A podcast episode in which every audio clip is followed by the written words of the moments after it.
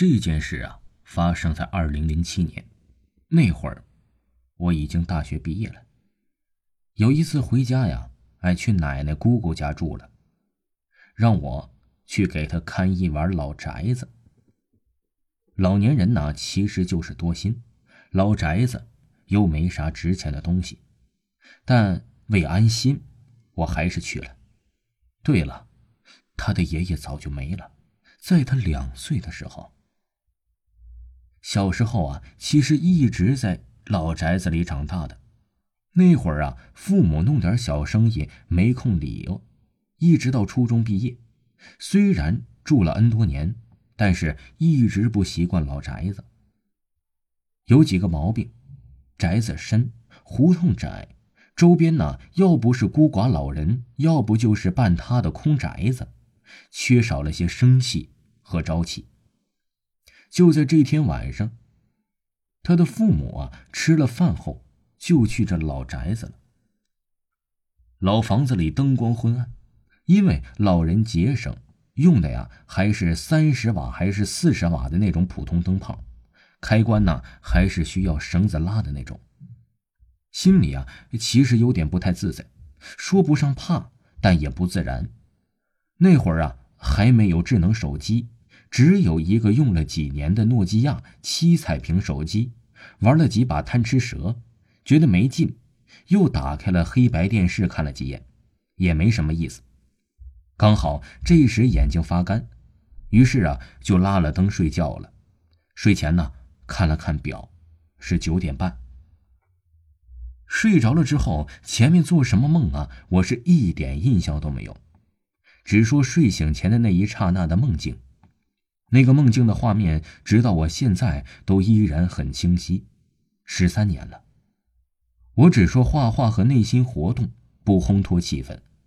画面就是一个六七岁的穿白衣服的小孩，跪在一个穿着白大褂的、身高一八零以上的中年人面前。中年人伸着那么一只手，手啊伸向了跪在地上的小孩。就这么简单的画面。大人小孩都没说话，而我在做什么呢？为什么印象会这么深呢？跟你说，我在梦里呀，也只是一个旁观者。明明大人小孩都没说话，而我却在旁边扯着脖子喊：“别跟他走，别跟他走啊！”喊着喊着呀，我就醒了。醒了之后看了一眼表，十二点整，不多不少，就是这么巧。不服都不行。看了看表，又回想了一下刚才的梦境，我觉得我自己有毛病。莫名其妙的画面里，那大人跟小孩都没说话，一个旁观者大喊：“别跟他走！”是不是有毛病啊？你知道这大人小孩在干啥呢？于是啊，哎，就认为是自己住老房子，心里有些压抑，所以做噩梦了，还自嘲了一番。之后啊，就拉灯睡觉了，一直睡到日上三竿，没啥事可是第二天呢，上午依然没事下午他的妈妈突然告诉他，说他的呃叔叔白伯伯去世了，跟他有血缘关系。他父亲跟他爷爷是亲哥俩，只不过这个伯伯呀都会过继出去了。虽然过继了，但跟家关系挺近的，因为啊他的爸爸就他哥一个，只是他一直在外地上学，后来又上班，加上性格有点内向，对这一层亲情关系啊比较淡。只是每年过年拜年而已，所以啊，对他的身体状况一点也不了解。他的妈妈也没跟他提过呀，他的身体状况，因为家人从来都不跟他说这些事儿，什么事儿啊，他都包揽处理了。这倒也是后来呀，到现在，哎，这个听友的这个心理成长很慢，不懂人情世故。算了，扯远了。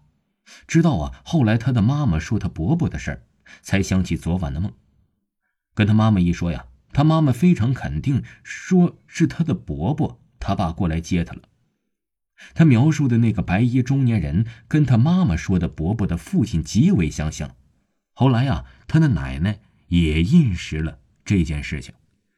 听众朋友，本集播讲完毕，感谢您的收听。